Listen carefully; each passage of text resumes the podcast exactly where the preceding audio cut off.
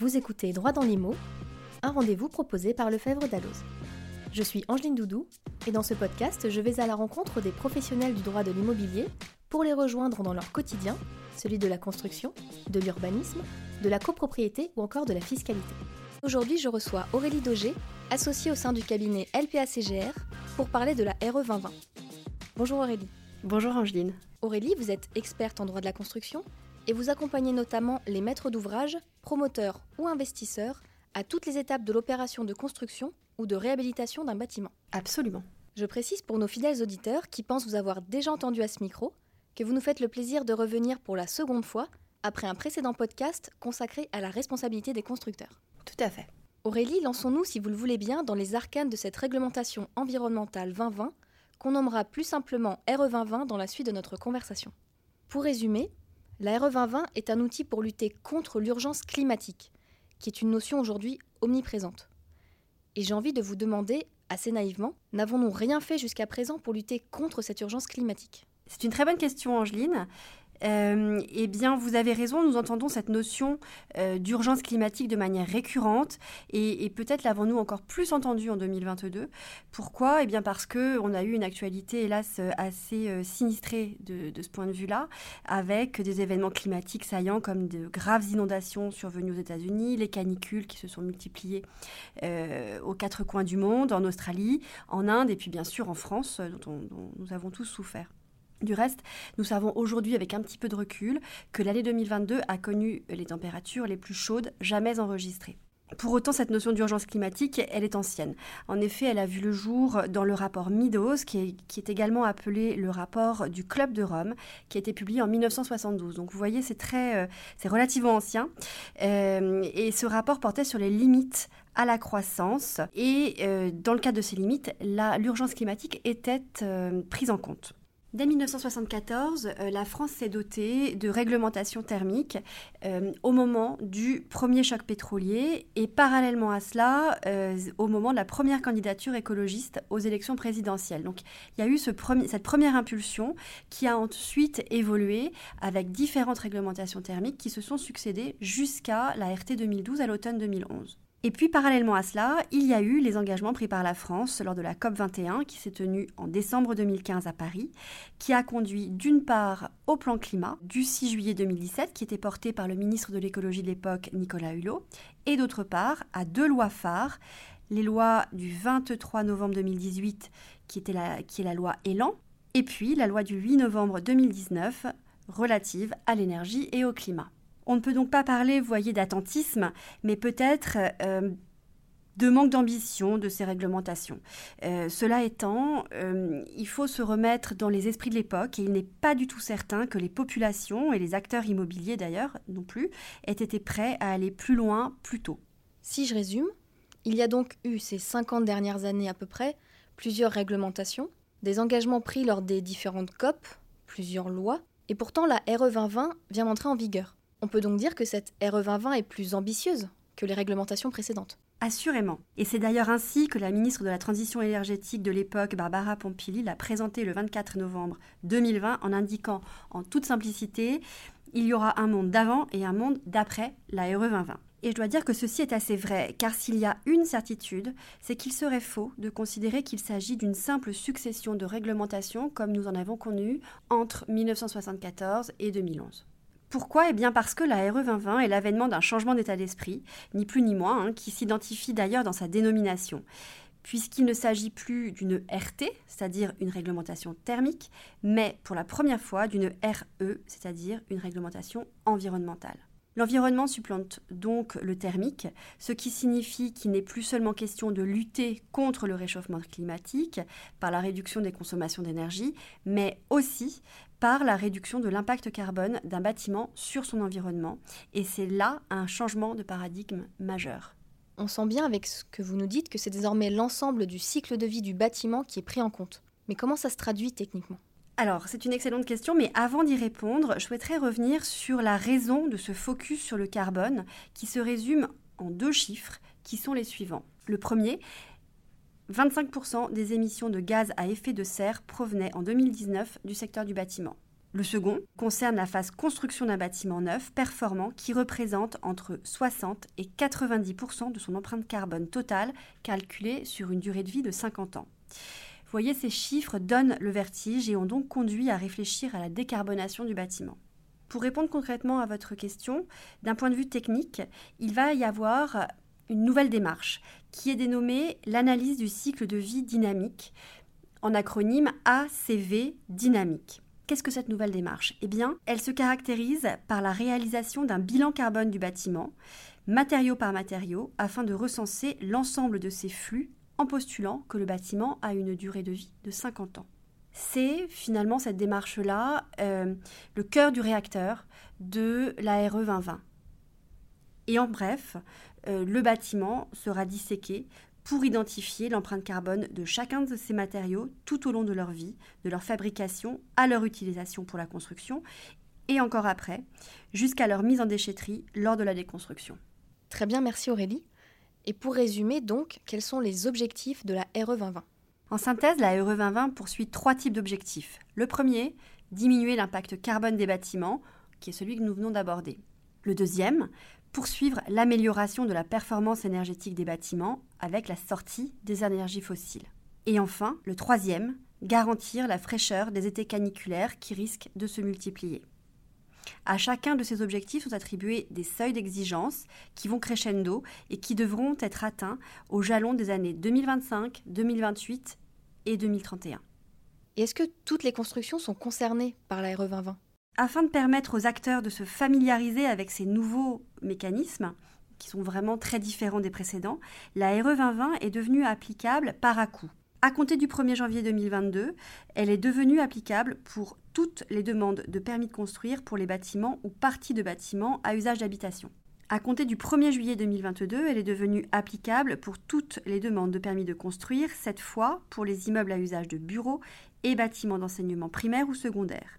Et puis, enfin, à compter du 1er janvier 2023, elle est devenue applicable pour toutes les demandes de permis de construire relatives aux extensions des bâtiments à usage de bureaux et d'enseignement primaire ou secondaire. La dernière étape est à venir puisqu'elle sera enfin au 1er juillet 2023 applicable pour les constructions temporaires de bâtiments d'habitation, de bureaux ou d'enseignement primaire ou secondaire et à celles des mêmes bâtiments implantés pour une durée n'excédant pas deux ans ainsi qu'aux habitations légères de loisirs. Il restera ensuite tous les autres bâtiments, tels que les commerces, les hôpitaux, les tribunaux, les bâtiments industriels, artisanaux et, j'en passe, pour lesquels un décret devrait être publié dans le courant de l'année 2023. En attendant, la RT 2012 reste applicable pour ces actifs. À ce jour, la majorité des constructions soumises à permis de construire sont donc concernées par cette nouvelle réglementation. Si je résume, toutes les constructions seront donc concernées par la RE 2020 au maximum en 2023. Absolument. Et d'un point de vue administratif ou contractuel, la RE 2020 occasionne-t-elle des nouveautés? Alors administrativement, la RT 2012 avait mis en place un mécanisme d'attestation à fournir au dépôt du permis de construire. Il s'agissait de l'attestation de réalisation de l'étude de faisabilité pour respecter la RT 2012 et à l'achèvement des travaux, cette fois pour justifier de la prise en compte de la RT 2012. Ces attestations sont évidemment toujours d'actualité avec la RE 2020 et elles devront être enrichies de l'aspect environnemental de cette nouvelle réglementation, notamment avec l'analyse du cycle de vie dynamique, le fameux ACV dynamique. Pour ce qui est de l'impact contractuel, c'est là aussi véritablement l'ACV dynamique qui change la donne. En effet, ce raisonnement carbone devra être confié à un intervenant technique qui pourrait être un nouvel acteur du monde de la construction ou même le maître d'œuvre dont la mission en conception et en exécution pourra donc évoluer. Et puis cet ACV dynamique devra probablement également être intégré dans les CCTP, c'est-à-dire les cahiers des clauses techniques particulières, euh, puisque cette analyse aboutira à des choix en termes de matériaux et de méthodologie. Le CCAP, cette fois le cahier des clauses administratives particulières, pourra également mentionner opportunément la démarche environnementale envisagée pour l'opération en question.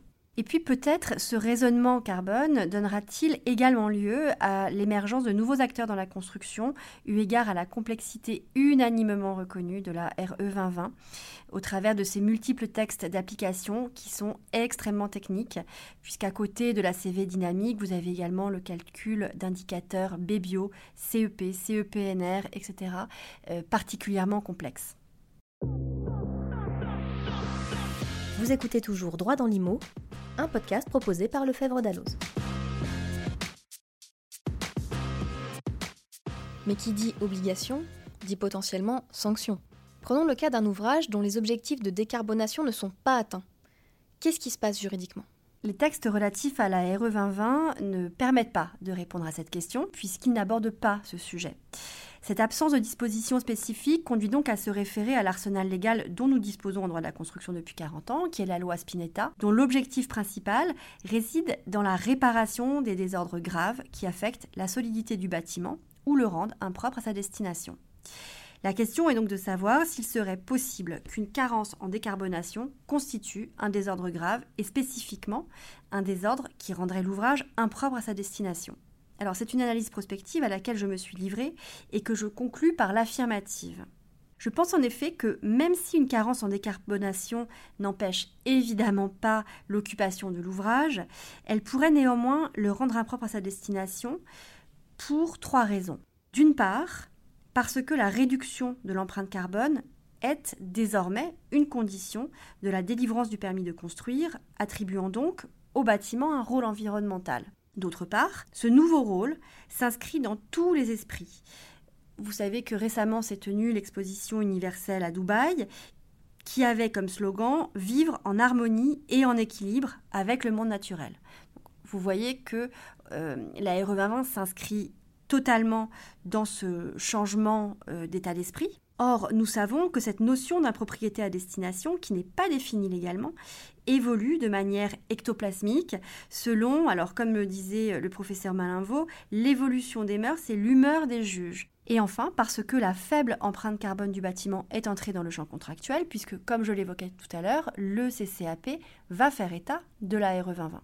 Pour toutes ces raisons, il ne serait donc pas étonnant, selon moi, de voir émerger une nouvelle notion d'impropriété décarbonation. Comment justifier techniquement la carence en décarbonation? Et si elle est démontrée, peut-on imaginer un seuil de tolérance, par exemple de 10 ou 15% de décarbonation en moins, qui serait acceptable? Nous aurons probablement la réponse dans quelques années, après de longues procédures d'expertise. Est-ce qu'on peut appliquer le même raisonnement pour le confort d'été et la performance énergétique? C'est en effet le même raisonnement pour ce qui concerne le confort d'été. La RE 2020 entend améliorer la prise en compte du confort d'été en fixant des seuils de températures intérieures du bâtiment pour éviter tout inconfort. Par exemple, 26 degrés la nuit et entre 26 à 28 degrés Celsius le jour.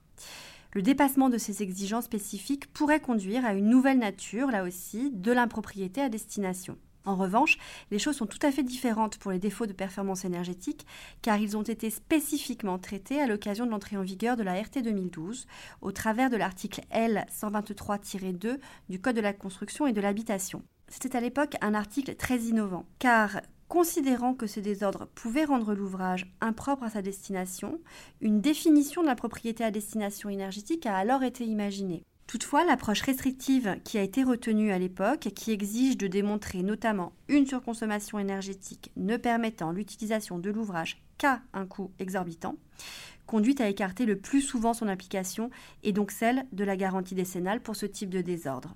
Aujourd'hui, avec un recul d'à peu près 10 ans sur ce texte, ce que nous identifions, c'est la rareté de la jurisprudence rendue sur ce fondement et les quelques décisions qui en font état écartent la garantie décennale euh, parce que les critères exigeants euh, du texte ne sont pas remplis. Pour conclure, je comprends que la RE 2020 est une petite révolution technique. Y aura-t-il également une petite révolution architecturale? Vous avez tout à fait raison, Angeline, de parler de petite révolution. Il est évident qu'avec cette réglementation, l'évolution des bâtiments est en marche. Les acteurs du monde de la construction sont désormais conduits à penser différemment. D'une part, en termes de méthode de construction, puisqu'on les invite à recycler et à réemployer. D'autre part, en termes de construction, au regard des manières de construire, puisque Ici, ils sont invités à recourir à la préfabrication et puis enfin au regard des matériaux à employer. Il y aura donc assurément une transformation des constructions à venir qui seront pensées et réalisées probablement avec plus de bois, qui présente entre autres avantages la vertu d'être un puits carbone, et parallèlement avec moins d'acier et de béton, qui sont tous les deux responsables de 8% des émissions totales de gaz à effet de serre à l'échelle de la planète. Probablement également, nous aurons moins de chauffage électrique et plus de pompes à chaleur. Est-ce à dire que nous verrons fleurir des Earthship, qui sont ces maisons du désert du Nouveau-Mexique réalisées en pneus et en canettes recyclées? Peut-être pas, mais nous serons certainement surpris par l'innovation constructive euh, de ces futurs immeubles que Barbara Pompili d'ailleurs appelait ses voeux en novembre 2020. En synthèse, on est donc probablement à un tournant de l'architecture et euh, le prix Pritzker qui vient d'être décerné hier à l'architecte britannique David Chipperfield en témoigne puisqu'il a été récompensé pour avoir toujours considéré la durabilité comme une pertinence architecturale et avoir pris en compte les impacts notamment environnementaux de ces constructions. Il est certain qu'on suivra avec grand intérêt et curiosité le développement de ces nouvelles constructions et qu'on fera peut-être de ces contraintes réglementaires une source de créativité architecturale. Aurélie Daugé, merci beaucoup d'être venue nous expliquer la raison d'être de la RE 2020. Merci à vous, c'est toujours un plaisir. Quant à moi, je vous souhaite une excellente journée et je vous dis à bientôt pour un nouveau numéro consacré à l'immobilier. Au son, Angeline Doudou et Axel Gable. Au montage, Angeline Doudou.